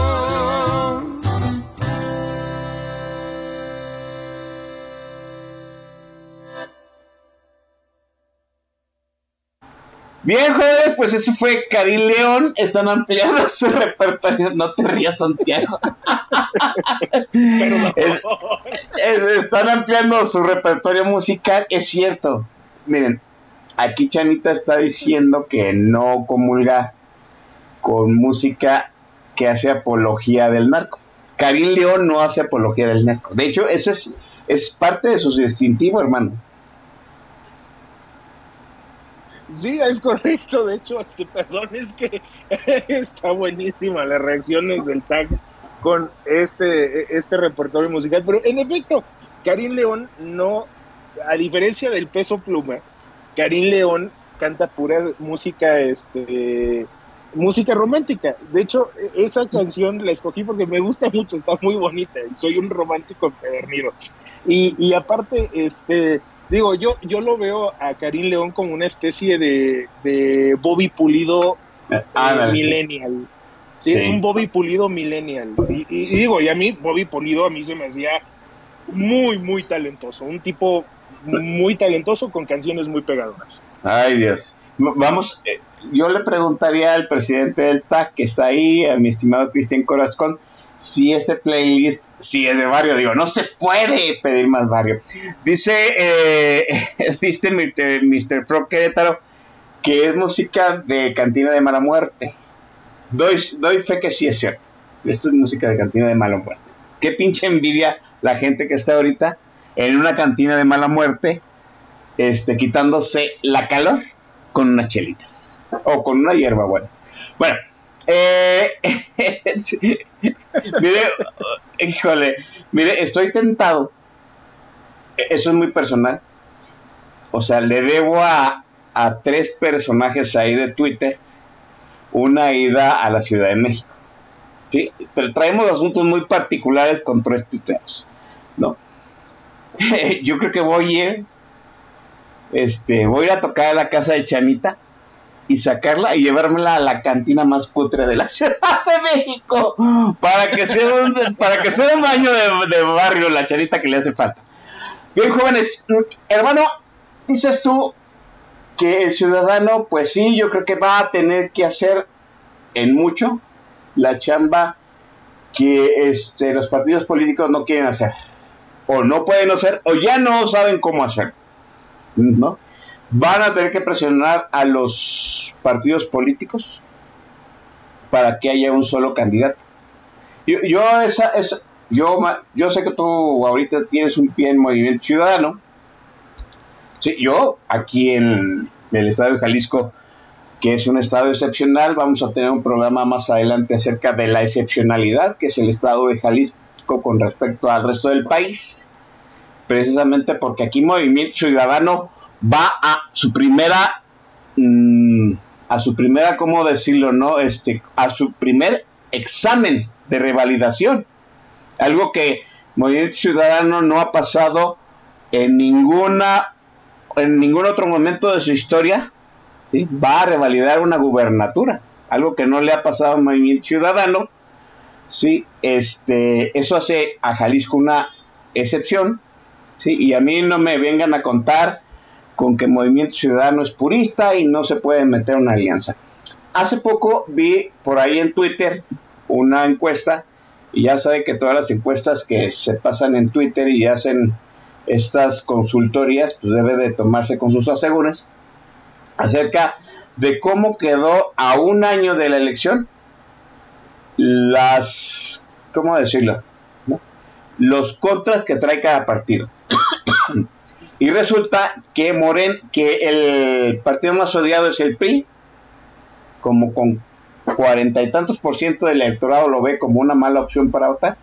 Y luego está Morena, ¿no? Pero ya muy pegadito. Sí, o sea que los dos partidos más repudiados del país son el PRI y Morena. Y luego seguiría el PAN, más abajo. Y luego seguiría el PRD. Y luego Movimiento Ciudadano, etcétera, etcétera. ¿Qué quiero decir con esto? Que, pues, a lo mejor yo no descarto, de alguna forma, que Movimiento Ciudadano el PAN se entienda. Aquí en Jalisco ha habido guiños para que Movimiento Ciudadano el PAN se entiendan. Nada más que ahorita aquí el PAN en el Estado, pues es nada, ¿no? El, mientras Movimiento Ciudadano pueda por sí solo, pues el PAN es casi nada. Si va con Movimiento Ciudadano no, no, no, no pesa tanto. Pero a nivel nacional es otra cosa. ¿Sí? Eh, ¿Tú crees que estamos listos para esta situación? Para hacer un análisis profundo de lo que como ciudadanos tenemos que hacer. Tú lo dijiste ah, en el bloque pasado. Muy probablemente vayamos a tener que eh, conciliar, animar, boleta por boleta, candidato por candidato. Y muy probablemente el análisis por boleta vaya a ser muy diferente a la mía, la, mi situación en Jalisco, a tu situación en Querétaro, a la situación de los dos en una boleta presidencial. Creo, que esa es una de las grandes elecciones también de Domex que no acabamos de entender. Y, esa situación que tú comentas, que comenta el maestro Don Dix, que ya lo habló también Oscar Juárez y, Pablo Magloff, que se tiene que empezar a, reflexionar desde lo local pues parte también que muy probablemente no vayamos a tener que votar por colores, porque el análisis no correcto no es así. Sí, y vamos, vayamos a tener que hacer uso del mayor pragmatismo posible, Santiago. ¿Cómo es? Pues sí, eh, es correcto, Chavira. Y aquí voy a comenzar esta reflexión con este tweet que yo hice hace unos días tenemos al ciudadano que se abstiene, que se abstiene pensando que no hay nada mejor de lo que él puede pensar y o que piensa que ya nada se puede mejorar. Y tenemos al ciudadano que va y vota todo por el mismo color. Y los dos creen que están haciendo democracia, pero al contrario, son el peor vicio que hay para este país. Tenemos que diversificar, ¿sí? Y eso, digamos, fue el mensaje de mi campaña cuando yo dije personas no partidos. Que yo andaba en campaña ataviado, así como el meme de la de, el meme que sacaron del Estado de México los, los morenistas, ¿no? Que traía la falda del PAN, que la playera del PRI y el mandil del PRD. Yo así andaba en campaña. Y eso me valió también que me jalaran las orejas en el partido, que me jalaran las orejas el INE. Me valía madre, ¿sí? Ah, si, si, a los de Morena les vale madre y no les hace nada, a mí también me va a valer madre. ¿Pero por qué lo hice? Para llevar ese mensaje. Gente, voten diversificado. Si el, el fulanito que te agrada para diputado local es de MC, vota por él o por ella. Si la fulanita que va a ser, eh, eh, eh, este, digamos, que te agrada para diputado federal o diputada federal es del PRD, vota por ella si para el que vas a votar por el edil es de un partido del PAN, por ejemplo, pues vota por ello. Y si en la presidencia el que te late es de una alianza o es del PAN o es de MC, vota por esa persona, vota diversificado. Porque eso es a lo que le tienen miedo los partidos políticos. Ya les dije por qué. Porque si tú dispersas el voto, ellos terminan perdiendo plurinominales. Y por ende ya no pueden manejar sus, este, ¿cómo se llama? Sus eh, conveniencias políticas. Ahora, Oscar Juárez dio un dato bien importante y muy duro. Son 200 distritos los que se juegan la elección Recuerden que tenemos 300 distritos. Estamos hablando que dos terceras partes de los distritos de, que dividen la Cámara de Diputados son los que definen la elección. Esto no quiere decir que tú vayas y votes por colores.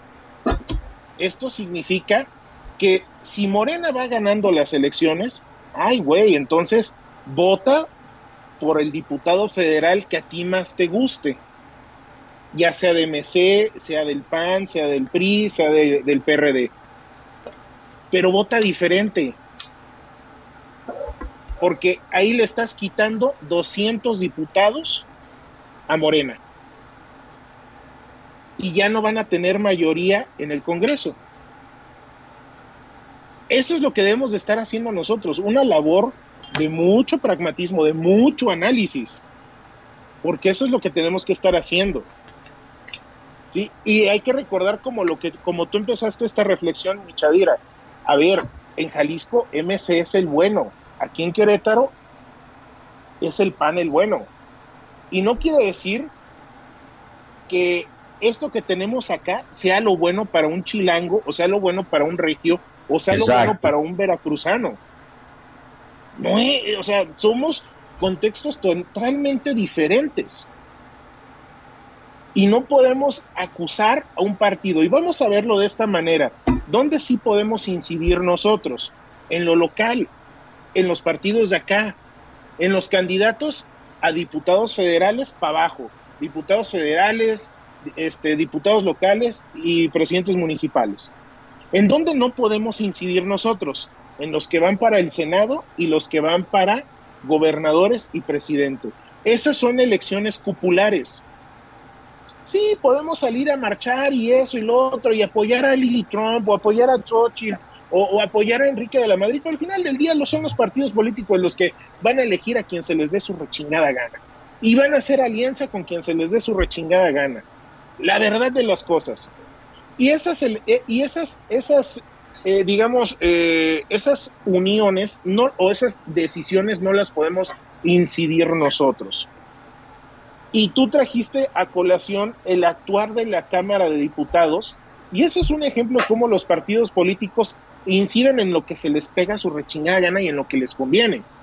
Pudieron haber detenido el plan A y el plan B y el plan C de la reforma electoral, pero no lo hicieron porque al PRI, al PAN y al PRD y MC les convenían muchas de las cosas que se estaban aprobando ahí.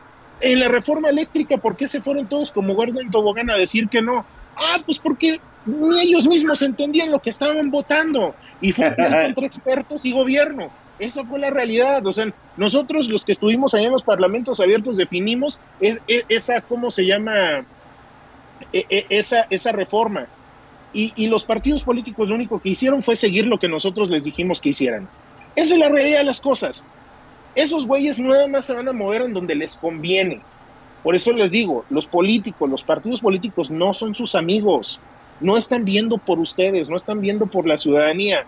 Por eso hay que verlos como lo que son, como unos mecanismos a través de los cuales vamos a lograr nosotros nuestro cometido. ¿Cuál es ese cometido? Ganarle a Moreno sacar a Morena, así de sencillo.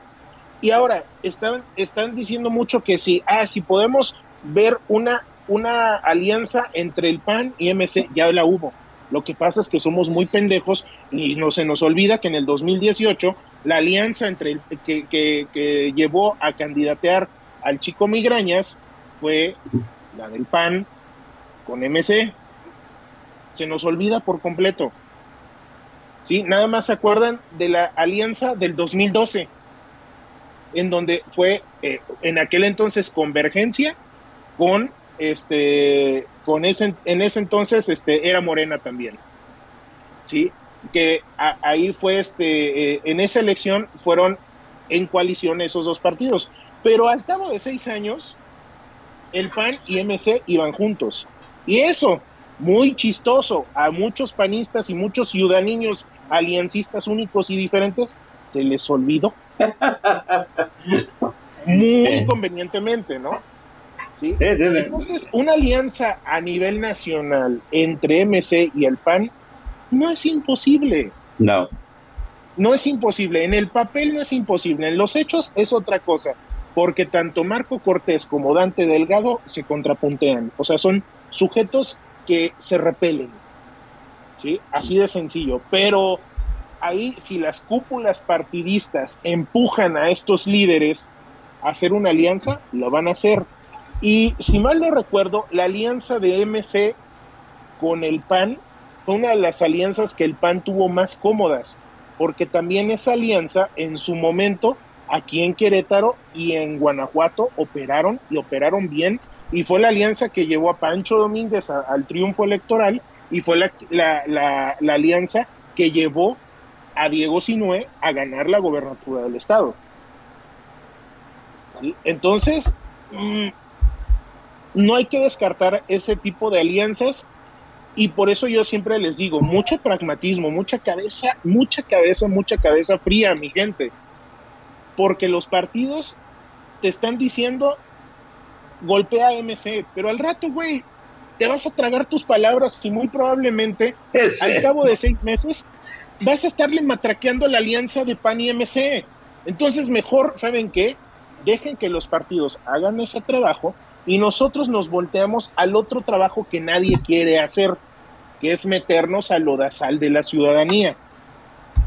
Porque ciudadanía no es nada más salir a marchar y mimetizarse en las pancartas y todos vestidos de rosa, así como borreguitos y algodones de azúcar en la feria. No, vámonos a hablar así con la persona. Sí, eh, por ahí decían, es que es muy difícil. Pues sí, güey, por eso no lo quieren hacer los partidos políticos. Exacto. Por eso no lo quieren hacer, porque les cuesta dinero ir a convencer a la gente. Bueno, hagamos eso nosotros. Y nosotros la tenemos más sencilla, porque son nuestros vecinos, son el güey del Uber, son el güey del camión, la persona que, que eh, la, muchacha bonita que vemos en el metro, ¿sí? Y, igual, es más, si tú la ves y dices, ah, está bonita, quiero, quiero saludarla, oye, ¿fuiste a votar? Y así ya no vas a llegar con el hola, ¿cómo estás? Así pendejo, ¿no? Y que te rechace. A lo mejor con esa otra pregunta vas a lograr que esta persona te haga caso. O sea, vaya, hay que tener imaginación y, y, hay que meternos a este pinche lodazal. ¿Por qué? Porque ya no nada más, no lo está diciendo Santiago, entiéndanlo, ya lo dijo gente chingona como Oscar Juárez, Macario Esquetino, Pablo Madruc, el Don Vix. Ya si no le hacen caso a ellos, es que Dios mío, vénganos a tu reino otros 100 años más de licenciado y mira que tengamos una dosis letal de morena para ver si así entendemos. Y, la, y la venezualización de México la tendríamos bien merecida. Y vi tu tweet y, lo, y cómo te atendieron. Pero pues, como, como dicen, ¿no? Eh, en algún momento, en el 2018, mi teoría, la personal, es que tenía que pasar una tragedia para que se consiguiera la masa crítica de votantes que impidiera que López Obrador se eligiera. Bueno, pues yo sigo en la misma, en, el, la misma tesis. Pienso que necesitamos un shock muy fuerte para, para que se consolide una oposición que pueda evitar la reelección del licenciado este eh, transubstanciado en alguno de sus este calle no. Sí, híjole, pero, pero pues yo, yo, no, yo no veo a la gente en ese shock. Quiere decir que necesitan otros seis años de, de, este régimen. Sí, muy probablemente. Y a lo mejor si seguimos así eh, en esta misma tónica, porque digo, hay que recordar también el hecho de que, ah, ok, si gana la, si gana la oposición la presidencia, van a estar como los pececitos de buscando a Nemo. cuando logran escapar de la pecera. Ah, en el océano, pero están metidos en una bolsa y dicen, ¿y ahora qué hacemos, güey? Es cierto, sí, también, ¿no? Sí, o sea, vamos a Ah. ganar y ahora, ¿y ahora qué, güey? O sea, vamos a recibir un país destruido. Y por ahí estaban diciendo que, que, que si alguien gana de la oposición, alguien gana la presidencia, va a sacarse la rifa del tigre. Sí, porque, porque va a tener la gran mayoría de los, de los este, gobernadores en contra. Sí, Ahí exactamente. nomás, ahí ahí es nomás- donde- ahí nomás les dejo el dato, ¿no? O sea, sí, y ahí, bueno, dime, dime, dime. Ah, el, el único partido que ha sabido lidiar con la mayoría de los gobernadores en contra ha sido el PAN. Ningún otro, ni- ningún otro. El, eh, López Obrador pues empezó con el país matizado entre PRI y PAN, ¿no? Pero vamos, ahorita el presidente que vaya a entrar en el 24, pues la gran mayoría de los gobernadores van a ser de Morena. Y a como está ahorita la, los gobernadores, imaginen que se, que se repliquen los cuitláhuacs en, todo lo- en cada uno de los gobernadores más morenistas. Imagínense el, el- el- jalón eh, que se le va a dar ahora sí el pacto federal, simple y sencillamente porque el factor cohesionador de ese pacto federal ya no está en Palacio Nacional.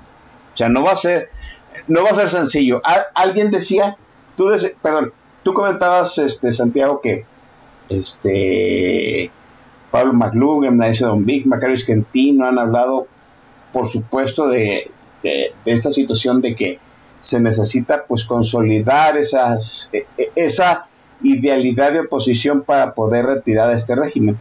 Pero también han dicho que lo que viene después va a ser muchísimo más difícil que reconstruir un país sin instituciones, sin gobernabilidad, sin dinero, ¿sí? Y con una crisis económica que se cierne sí o sí, sí o no, gane, gane Moreno. O sea, no va a ser el escenario tan sencillo ni pa- para el presidente que siga, independientemente del color que ostente. Sí, es correcto, digo, a pesar de que, de que pueda ganar Morena, eh, de que ahorita, bueno, al menos las condiciones están dadas para que gane Morena la presidencia, tampoco la va a tener tan peladita. O sea, digamos, que, que gane el güey que, que, sabe comer con cubiertos, que es Marcelo Ebrard, que es el que ahorita al menos está perfilando que sea el próximo candidato. Este, e- e- e- ese cabrón no la va a tener peladita si es que llega a ganar. Igual si, si llega a ganar la oposición, pónganle el nombre que quieran, tampoco la va a tener peladita. O sea, el país va a ser un país bien complicado. Y es más, más complicado el escenario si gana la oposición, porque ahí vamos a ver un pendulazo en donde vamos a regresar otra vez a alguien peor que López Obrador. Imagínense un Martí Batres de presidente, Sí. porque es posible. O sea, no me digan que no, es posible. Ya, ya, lo, ya lo toleraron los chilangos, ya todo es posible. ¿no? O sea, ya, ya gobierna el chilango, quiere decir que es posible. Tam- o sea, y vaya. eh, yo, yo me imagino ahorita, por ejemplo, que ha de estar pensando en cierto sentido la gente desde Morena. Si hicimos que el chilango lo gobernaba Mato y Bates, podemos hacer cualquier cosa. ¿no? Sí, es correcto. Y aquí es donde yo traigo estos ejemplos de, de- porque dicen, es que eso no puede pasar, sí, sí pasa. Ya pasó en Sí. Brasil, pasó en Argentina con Macri y regresamos con Fernández. Ya, ya sucedió con, con este, ¿cómo se llama? En Chile, que estaba un cuate, eh, estaba esta señora Bachelet y ahorita tenemos a Boric, ¿sí? Sí. Y también en Colombia estaba Duarte y llegó Petro. O sea, sí se da. O sea, no, no, no, no es algo. No, no crean que porque somos México y estamos pegados a Estados Unidos no logran, no logra lle- llegar a suceder ese tipo de estupideces. Yo No, por y- eso y- prefiero. Ah, no, perdón. Ah, no, y te iba a comentar que en to- todos los casos que tú has dicho de Latinoamérica, sí, el siguiente, el siguiente en el turno presidencial ha tenido el país en peores condiciones. O sea, aunque gane la oposición o no gane la oposición o gane el oficialismo, o sea, el, pre- el país es entregado en peores condiciones. Ve- vea usted, por ejemplo, los chilenos, ¿no? O sea, no les fue suficiente la izquierda suavizada de, de la señora Bachelet y eligieron un izquierdista más, más extremoso con una constitución de izquierda y luego se arrepintieron entrando el mandato del nuevo presidente, ¿no? O sea, se hace un referéndum y se niega la constitución que ya habían, la constitución que los diputados que ellos mismos eligieron habían hecho. Y yo digo, ah, Chile, tan rápido es el, el pendulazo en Chile, oh, wow, ¿no? Y así estamos, para allá vamos muy probablemente nosotros también. Sí, y para allá vamos. Por eso es necesario regresar a lo de aquí abajo, a lo de atrás. Por eso yo, es, que no hay perfiles, sí los hay. Revisa qué colonias componen tu distrito, quiénes viven en tu distrito, quiénes viven en tu sección. ¿Hay alguna persona que valga la pena que tú puedas impulsar, que la conozcan? Y, si no la conocen, impulsa la que la conozcan Siempre los hay, los hay, siempre. Y por eso, aquí lo que se necesita, y creo que Macario y Pablo Macluf lo han, lo han mencionado en muchas ocasiones, los el próximo Congreso, el próximo gabinete, vamos a necesitar gente chingona, gente capaz. No vamos a, no vamos a necesitar al besaculos como mi diputado local, perdón, mi diputado federal, que su carrera o sea, su mayor mérito ha, ha, sido culos. Digo, ser político. No los necesitamos. A esa gente no la necesitamos. Necesitamos a gente capaz. A gente que sepa lo que hace, que conoce el entorno, que conoce las necesidades. Estamos viendo que hay apagones, racionamiento de energía. Estamos viendo que la gente necesita, las empresas, los negocios necesitan este, un, un, cambio de, estrategia fiscal, una reforma sendaria. Cabrón, necesitamos economistas, necesitamos gente que sepa de energía, necesitamos gente que sepa de comercio exterior. ¿Por qué? Porque necesitamos arreglar el desmadre que está sucediendo ahorita y que van a dejar, como tú lo decías, Chavira, nos están dejando un país hecho pedazos. Necesitamos recuperarlo. Y si no lo recuperamos desde la presidencia, bueno, quedémonos con el consuelo que tenemos cinco años más de ministra presidenta Piña y vamos y va, construyamos un Congreso que responda a las necesidades de la gente de las localidades.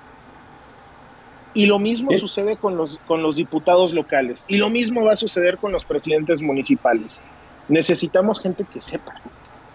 Y, y no vamos a revisar, ay, que el 3 de 3 y la chingada. A ver, güey, si debe de Hacienda, vale madres. Vamos a revisar su currículum.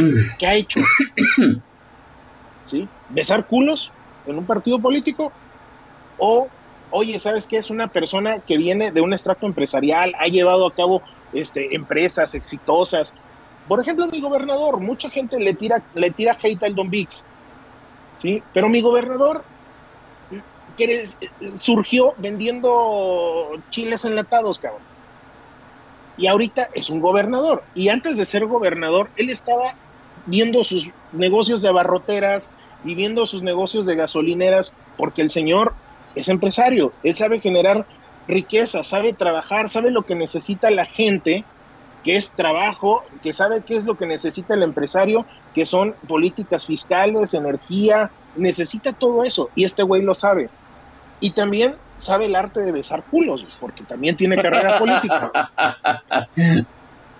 Entonces, él, eh, digamos, él, por, por decir un ejemplo, este señor, Mauricio Curi, es un buen perfil, es un perfilazo. Y que sabe lo que hace. Bueno, necesitamos gente como él. Y yo puedo apostarme mucho un huevo si no. Somos ciento y tantos millones de mexicanos sí podemos sacar 300 diputadas y diputados y así decirle a los partidos políticos, güey, quédate con tus 200, mira, quédate con tus 50, 60 plurinominales, pelate con Morena por los plurinominales, déjanos los 200 de, de, mayoría relativa a nosotros, la ciudadanía. Déjate de, tonterías de estar colocando besaculos. Voltea a ver a la ciudadanía si vamos a marchar, que sea por eso. Y ahí tenemos una, una, diputada ciudadana que la sacaron de extracto ciudadano, Mariana, María Elena Pérez Jaén Cermeño. Y está la señora, ella solita, ya su bancada la, la defenestró, la hicieron a un lado, el coordinador la desconoció. ¿Y ¿Por qué? Porque la señora se la hizo de pedo. porque la señora se le está pasando haciéndosela de pedo a todo mundo. Está presentando este, recursos de nulidad, está presentando amparos, y ahí está, ahí está chambeando, está jalando, ahí está, ahí está dando, dando, dando, dando. Y va a medios y todo eso. Necesitamos gente como ella. 300 así como ella. Esa es la gente Pues- que necesitamos. Y esa es la gente que necesitamos decirle a los partidos políticos, güey, aquí está uno, aquí está una, hazle caso, ponlo. A mí me, no, no me importa tu besaculos. Me importa la gente que puede representarme, que entiende mis intereses y que yo sé que no me va a traicionar por estar en una bancada. Y que tampoco va a chapulinear, ve, o sea, hace poquito un diputado federal del PAN se fue a Morena. Esas Es son mamadas. Están mamadas, sí. Bien. Déjeme mandar al, al último receso musical para este, expandir sus límites musicales y volvemos aquí a la charla de política nacional. Eh, Santiago. Híjole, esta yo creo que sí les va a causar, no, no, no sarpullido, herpes, cabrón. Les dejo tuyo y mío con los dos carnales y Camilo.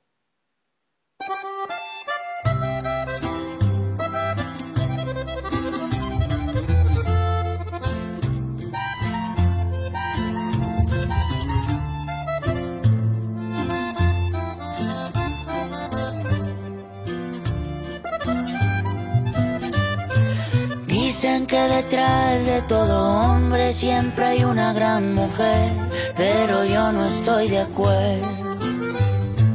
Porque tú estabas siempre adelante, abriéndonos camino, y eso siempre lo recuerdo. Te quedaste en vez de irte por la puerta cuando estaba por el piso y con 25 en la cuenta. Y no creas que yo no me daba cuenta que te hacías la que no se daba cuenta. Tú a mí me gustas, y es que despertar contigo en las mañanas me emociona y me motiva a echarle ganas. Pa' entregarte todo y nada te haga falta. A mí me gustas y una vida entera quiero estar contigo. A tu lado yo me quiero hacer viejito. Contigo el futuro se ve más bonito. Cada vez que sueño, sueño con lo mismo. Qué bonito sería un hijo tuyo y mío. ¡Ay, ay! Y puro dos carnales. Y qué bonito suena, compa Camilo.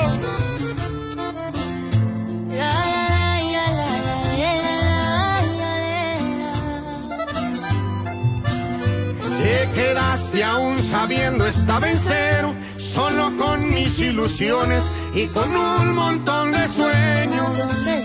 Y por suerte de tus besos soy el dueño.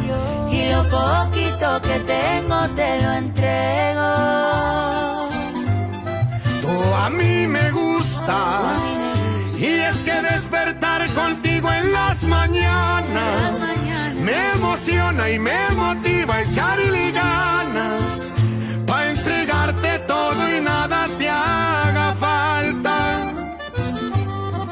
Tú a mí me gustas vida entera quiero estar contigo. A tu lado yo me quiero hacer viejito. Contigo el futuro se ve más bonito, mucho más bonito.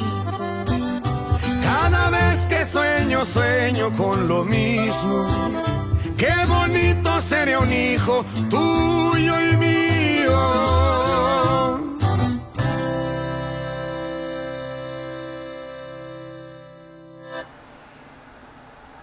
Bien, muchachos, han sido este, ilustrados política y musicalmente. Ahora sí han expandido sus este, propias limitaciones sonoras. Y no hay más que eh, darle un agradecimiento a mi hermano Santiago Arroyo porque nuevamente ha hecho olas. y esperemos que pues todo lo que se ha planteado aquí por lo menos haga reflexionar a la gente que vaya a escuchar el podcast, que haya escuchado este programa, hermano. Gracias, Santiago. No, muchas gracias, Chavira. La verdad es que yo sí creo que hay futuro. Yo sí creo que, eh, que, debemos de asumir nuestra responsabilidad. Eso es lo que le está haciendo falta a la, a la gente. Eh, ver la realidad y asumir la responsabilidad y dejarnos de, ilusiones pendejas. Nosotros no vamos a arreglar ninguna alianza, nosotros no vamos a, definir ningún candidato presidencial, eh, por más porras que le echemos a Xochitl Galvez. ¿sí? Este, lo que sí podemos definir nosotros es un contrapeso o un apoyo a quien vaya a ganar la presidencia. Un apoyo desde el Congreso o un contrapeso sumándole al que ya existe ahorita en el Congreso, en, el Poder Judicial de la Federación. Eso sí podemos hacer nosotros e invitar a, votar a, ese, a esa gente que no va a votar, porque de ahí depende, depende una elección, ahí le podemos dar el gane a, la, famosa oposición y, finalmente ahí es donde podemos incidir.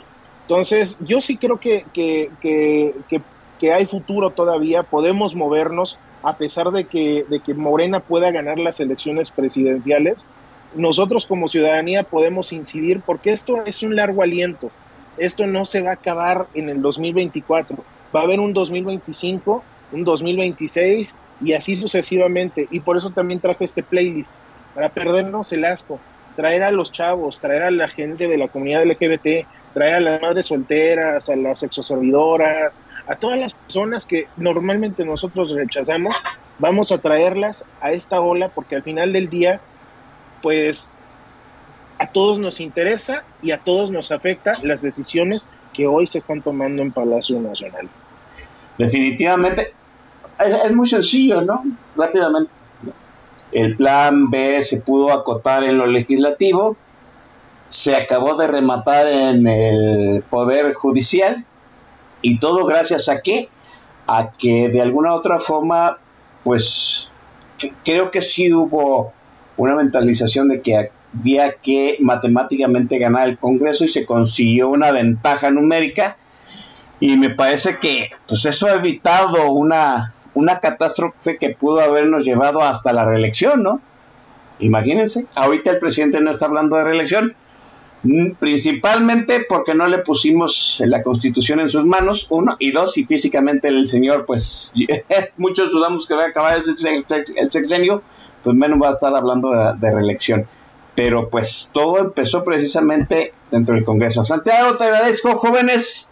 Les agradezco también a ustedes, a la gente que estuvo ahí en el TAG, muy dispuesta a escuchar lo que aquí se dijo y lo que aquí se escuchó. Nos escucharé, nos estaremos viendo, escuchando la siguiente semana en otro programa de Política Nacional. Buenas noches. Buenas noches.